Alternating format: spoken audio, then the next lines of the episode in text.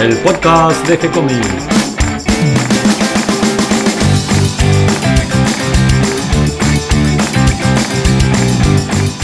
Hola dibujantes, muy bienvenidos a un nuevo episodio de G-Comics, el podcast donde hablamos de todas las técnicas necesarias para realizar un cómic, cómo dibujar un manga y todo el conocimiento requerido para dibujar esa historieta que tenemos dando vuelta en la cabeza. Mi nombre es Gonzalo García y mi intención es colaborar con todos aquellos que estén interesados en avanzar en su formación como dibujante de cómics. Hoy, en un nuevo episodio de Arremangados, donde nos disponemos para dibujar y transpirar tinta, para adentrarnos al mundo de los otakus, el anime y los mangakas, siempre guiados de la mano de nuestro sensei Darío Talas. ¿Cómo estás, Darío? Todo bien, Gonzalo.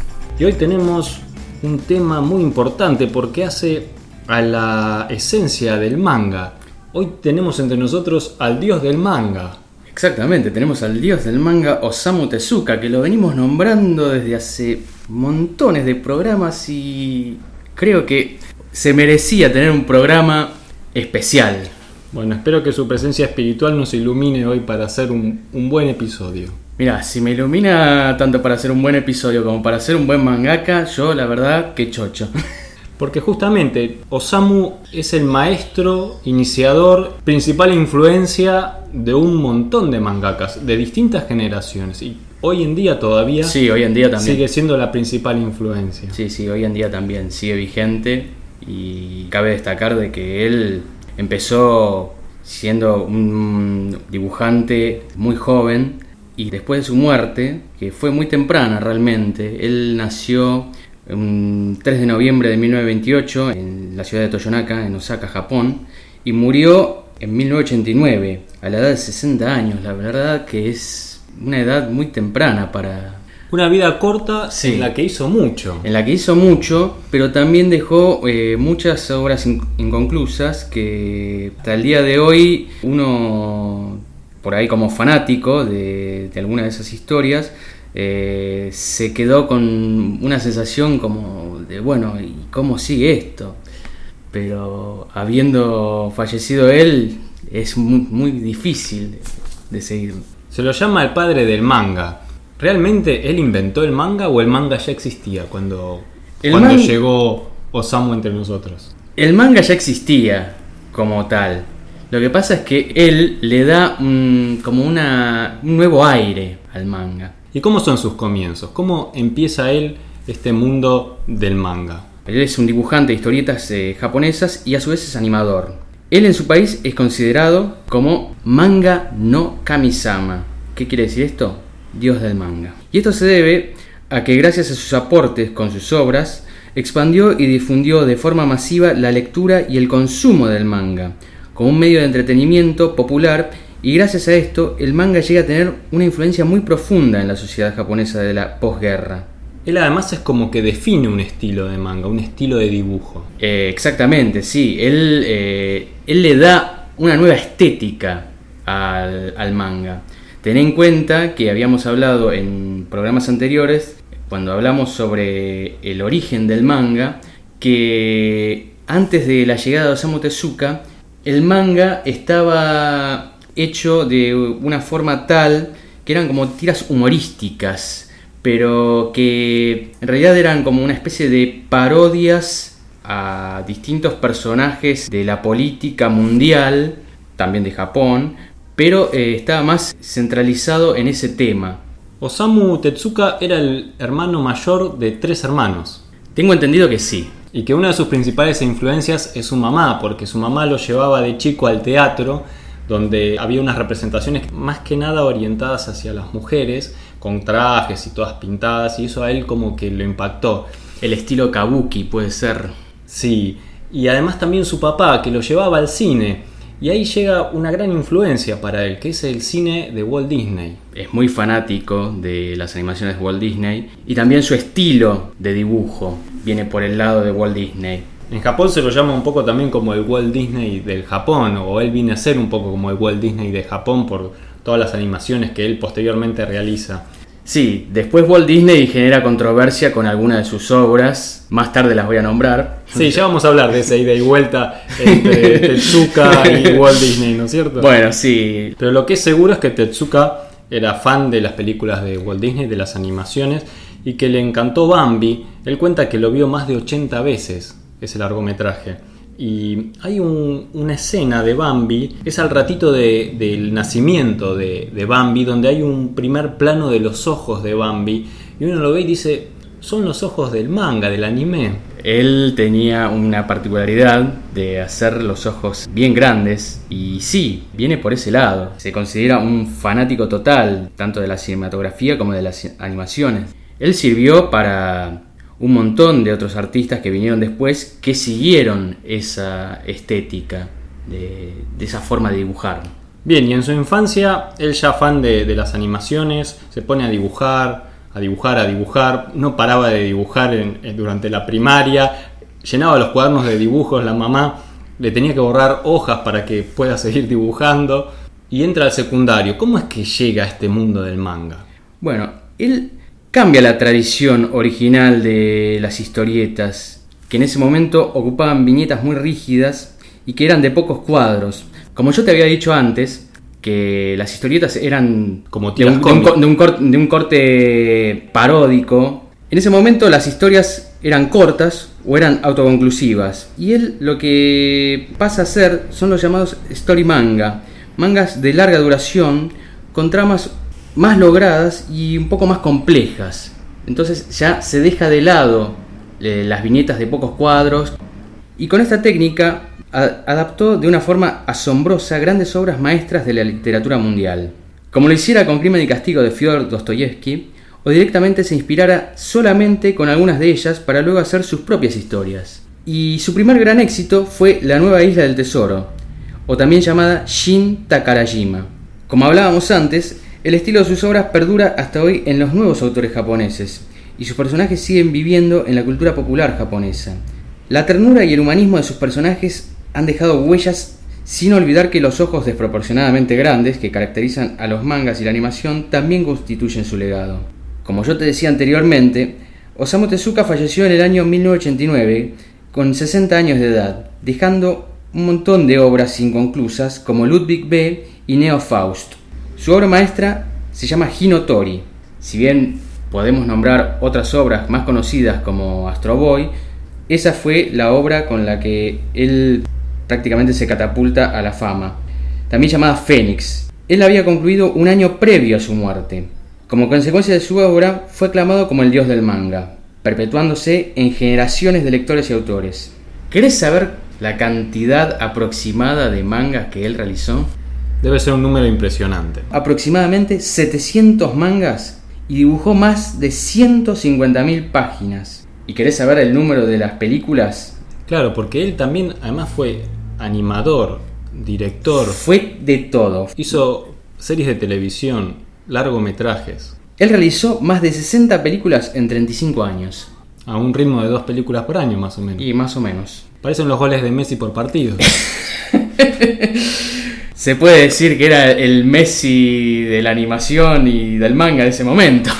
Algo que me impresionó también al estudiar un poco su, su vida es que él además era médico, se había recibido de médico clínico. Esa parte de la historia yo no la sabía, eso me estás eh, como iluminando vos un poco. Él era médico y se recibió de médico ya dibujando mangas, o sea, ya trabajando como mangaka profesional. Nuevamente, no sé cómo hizo, porque es una carrera difícil la medicina. Y bueno, además ya dibujaba series de manga, no sé cómo, cómo encontró el tiempo para hacer las dos cosas simultáneamente. Bueno, un poco lo que hablábamos el otro día en Sailor Moon con Naoko Takeuchi, ¿no? Me acordaba de eso también. Que ella también eh, hizo una carrera en medicina, está bien, farmacéutica, pero igual. Qué, qué talento, qué capacidad intelectual, ¿no? Y bueno, creo que esa capacidad intelectual es lo que realmente los ayuda a poder abrir un poco más los horizontes y abrir la mente y ser más creativos. Algo que yo noto en los grandes artistas en general, porque es común escuchar muchas veces que se dice que alguien se dedica al arte como si no tuviera capacidades para otra cosa. Y a mí me sorprende ver en los grandes artistas de todas las épocas que hacían gran arte, pero además tenían conocimientos muy variados, muy profundos en otras disciplinas. Y creo que llegan a ser grandes artistas, no solo por una habilidad o un talento manual, sino por una gran capacidad intelectual. Sí, creo que es, eso es algo que lo diferencia por ahí de otros artistas del manga. A nosotros acá en Occidente y más particularmente en la Argentina, lo primero que nos llega de Tetsuka es Astro Boy y Kimba León Valiente, creo que se llamaba así, sí, la serie. Sí, el nombre original, si mal no recuerdo, es Jungle Tai Lo que vendría a ser en realidad más una traducción un poquito más eh, acorde, el emperador de la jungla. Pero vos sabés que tanto Astro Boy como Kimba no fueron en realidad sus obras más famosas. Sí son las que por ahí destacaron en cuanto animación. Pero sus obras más famosas fueron Buda y Fénix, también llamada Hinotori. La primera recrea la vida del fundador del budismo, Siddhartha Gautama, mientras que Fénix trata sobre la eterna búsqueda del ser humano por la inmortalidad a través de una serie de historias que suceden en tiempos diferentes con civilizaciones que nacen y perecen. ¿Qué otras obras se destacan de él? En 1947 publica New Treasure Island o La Nueva Isla del Tesoro. En 1950, Jungle Tai como te decía, Kimba el León Blanco o El Emperador de la Jungla, que es el primer anime en colores que aparece en Japón. Y su aparición fue en 1965. Nosotros lo veíamos en blanco y negro. Sí. En 1952, él crea Tetsuwan Atom o Astro Boy. En 1953, crea Ribbon no Kishi, la princesa caballero, y es el primer manga del género yojo. Esto es muy importante porque hasta ese momento no existía el género yojo como tal. Recordemos que el yojo es el género dedicado más bien hacia, el público femenino, claro. las chicas. En 1975 crea Los Tres Espaciales, que es una obra de ciencia ficción con toques de comedia y drama y que trata sobre la observación de la Tierra por un trío de alienígenas. La verdad que yo no la conocía, busqué, indagué un poco y viéndola así parece realmente algo por ahí un poco divertido. En 1967 crea Hinotori o Fénix. En 1970 Kirihito Sanka o Oda Kirihito. En 1971 crea Alabaster. En 1972 crea Buda. En 1973 crea Blackjack. En 1976 crea una serie que se llama Único, yo la vi, yo la, vi, la conozco, sí, sí, es la historia de un unicornio exacto, chiquitito. exacto, un unicornio chiquitito, sí. parece mentira, dice único, ¿de qué, ¿de qué se trata esto? Único es el nombre de Claro, el unicornio, exacto. En 1977 crea Jeter Mars o Jet Marte. En 1982 crea una serie que para mí es muy importante, de nombre Adolf. Bueno, Adolf se ubica en el género de manga bélico, que hasta ahora no hablamos de, de ese género pero existe. Y la historia comienza con el ascenso del nazismo durante las Olimpiadas de Berlín y concluye en 1983. Sí, la lista sería interminable, pues son más de 700 mangas. Sí, bueno, obviamente estos son por ahí algunos de los más importantes, hay muchísimos más, pero nombrarlos sería realmente una lista interminable. Hablemos un poquito de sus largometrajes, de sus series de TV, ¿cómo es él como director y animador? Bueno, él fue uno de los pioneros de la animación japonesa. Él creó su propia empresa, Mochi Productions, y en esa, en esa misma empresa creó su primera serie de dibujos animados en Japón. Tenemos que hablar, por ejemplo, de Astro Boy o Kimba y La Princesa Caballero. Todas ellas fueron unos grandes éxitos. Pero, ¿qué pasó? Si bien él tuvo un montón de, grandes éxitos con sus, con sus animaciones, él después tuvo que cerrar su estudio ahí por 1970, mediados de 1970, después de repetidas crisis financieras que, bueno, lo dejaron en la quiebra. Dejó una larga lista de dibujos animados o animes. Yo acá nombro nada más que los tres más importantes, pero bueno, hay muchísimos más. Y vos sabés que te quería contar algo que me pareció muy importante y que es que allá por el año 1975 y luego de leer el manga de Astro Boy, ¿sabes quién lo invita a Tezuka a ser el director artístico de 2001, Una Odisea del Espacio? Bueno, si ya te digo esto, ya sabrás de quién se trata. me estoy imaginando. Stanley Kubrick. ¿Y él acepta? No acepta. ¿Y sabes por qué? Él rechazó la oferta aduciendo que no quería trasladarse a Inglaterra por un tiempo largo. No le quiso decir que el guion era aburrido. No sé si venía por ese lado o porque realmente él tenía un montón de otras cosas más para hacer y por ahí no le daban los tiempos y quería abocarse más a lo que él hacía. Igual Stanley Kubrick. Y bueno, esta fue la historia de Osamu Tezuka. Sí, Tezuka nos deja una gran obra, nos deja su estilo, todo un camino por el manga y el anime, realmente una producción notable, y tal es así que a su muerte deciden hacer un museo con sus obras. Sí. Y para recordarlo. Es más, los japoneses querían que se lo reconociera con el premio Nobel de literatura, pero no lo lograron. Lo que se pudo lograr es reconocerlo como el dios del manga. Nos inclinamos entonces homenajeando al gran maestro del manga, Osamu Tezuka. Espero que les haya gustado toda esta información y les resulte útil. Bienvenidos a todos los que se sumaron en el día de hoy y gracias a todos los que nos comparten en sus redes sociales y ayudan a que lleguemos a más personas. Recuerden que pueden escucharnos en iTunes, Evox, Stitcher y Tuning. Si les gustó el programa, pueden darnos un me gusta o escribirnos una reseña y pueden acercarnos sus sugerencias y propuestas a través del formulario de contacto de nuestro sitio web gcomics.online. O pueden seguirnos en nuestra página de Facebook o pueden leer el cómic que estamos subiendo a una página por semana y estén atentos a las novedades.